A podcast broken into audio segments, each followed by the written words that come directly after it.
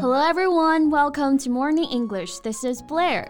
Hey guys，欢迎大家收听早安英文。This is January. Jen，听说小胖樊振东要去读大学了。 Yeah, and not just him. Altogether, 873 athletes will be recommended for college admission. 对对对，这次一共有八百七十三名运动员通过了审核，获得了保送上大学的推荐资格啊。 诶，小胖是上的哪儿来着？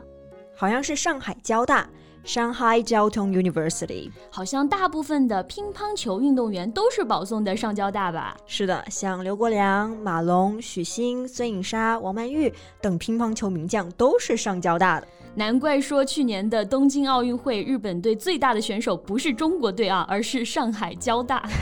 That's true，上交大代表了全球最高的乒乓球水平。这个绝对是不夸张了啊！诶，不过你刚刚说的上海交通大学用的是上海交通 University，交通就直接用拼音表示了，对不对？是的，可能很多同学呢都会有疑问，诶，交通不是 traffic 或者是 transportation 吗？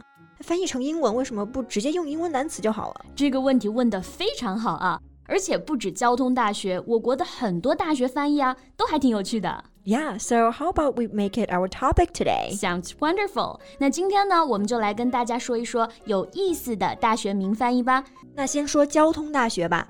我国大陆的几所包括上海交大、西安交大、北京交大和西南交大。是的，还有台湾的国立阳明交通大学。除了它以外呢，其他四所的译名都是用的交通拼音形式。是的，那上海交大稍微有一些不同，交通之间用空格隔开，其他三所交大则是采用交通中间没有任何空格的形式。对，交通大学之所以这么翻译啊，与他们的前身有关系。中华民国交通部呢下属三所学校：南洋公学、北洋铁路学堂，还有铁路传习所。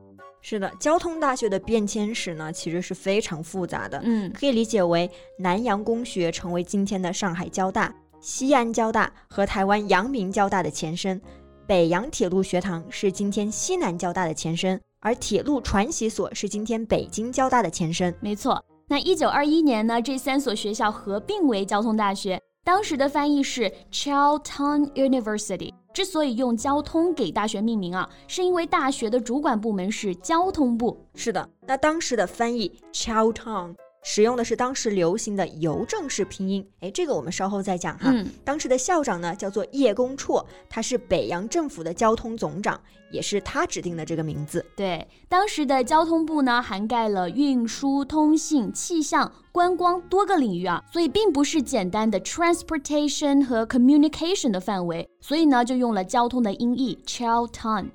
所以这个交通的表达是指的四通八达之一，对吗？是的，是的啊。所以在后来呢，又改成了交通，就是我们现在使用的拼音形式。如果单纯的用 transportation 或者是 communication，这个格局就小了。哎，感觉我们今天是历史老师和语文老师。我还能给你再语文一点，你信不信？哎，怎么说？二零零九年啊，时任上海交大的校长张杰对交通呢做了更加禅意的解释。他说：“天地交而万物通，上下交而其志同。嗯，确实很有禅意。天地交而万物通，上下交而其志同，取自《易经》，意思是天地的阴阳交合，才有万物的生养畅通，君臣上下的交流沟通，方能志同道合。”我们这样不仅英语好，语文学的也不错啊。哎，这临阵磨枪，不快也光嘛。不过从这个释义也可以看出来啊，交通这二字远远不是很多同学以为的这个 transportation 或者 traffic 这个含义了。是的，是的。那除了交通大学呢，还有一些大学的英文翻译也挺有意思的。比如说，哎，比如说师范大学为什么叫做 Normal University？哎，你别说这个，我还真知道。Okay, then let's talk about it. 按照字面意思啊，normal university 应该翻译为正常的大学或者是平常的大学啊。这跟师范大学又有什么关系呢？那其实这个英文表达呢是来自于法语。那世界上第一所师范大学是巴黎高等师范学院，这所学校的法语名就是……哎，来，贝贝，你给大家读一下。嗯，我刚跟 Cici 学的啊。哎，嗯，怎么读来着？École normale supérieure de Paris。我读的对吗？我真不知道。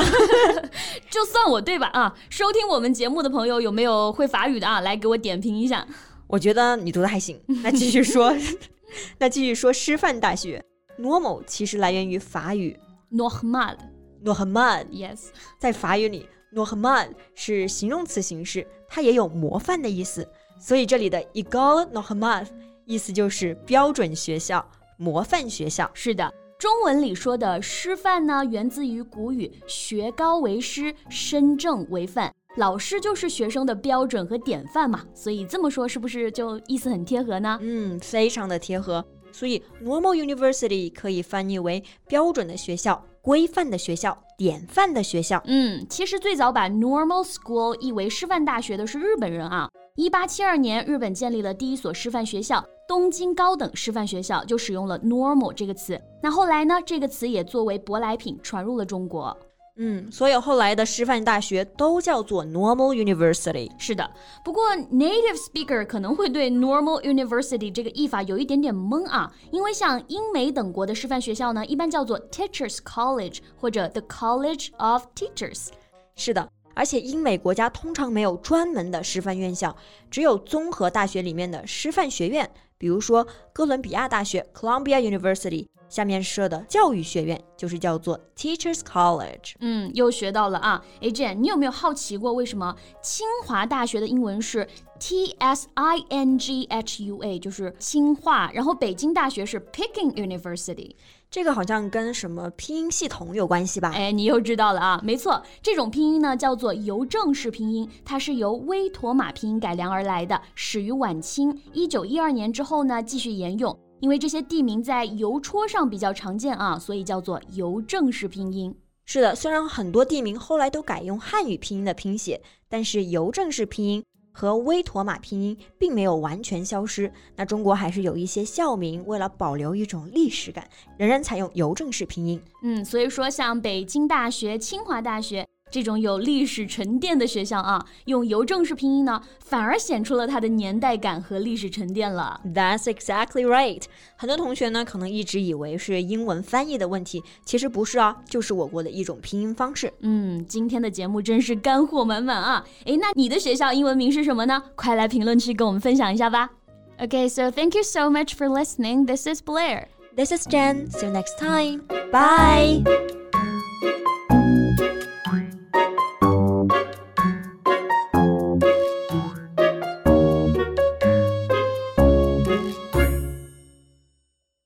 This podcast is from Morning English. 学口语就来早安英文。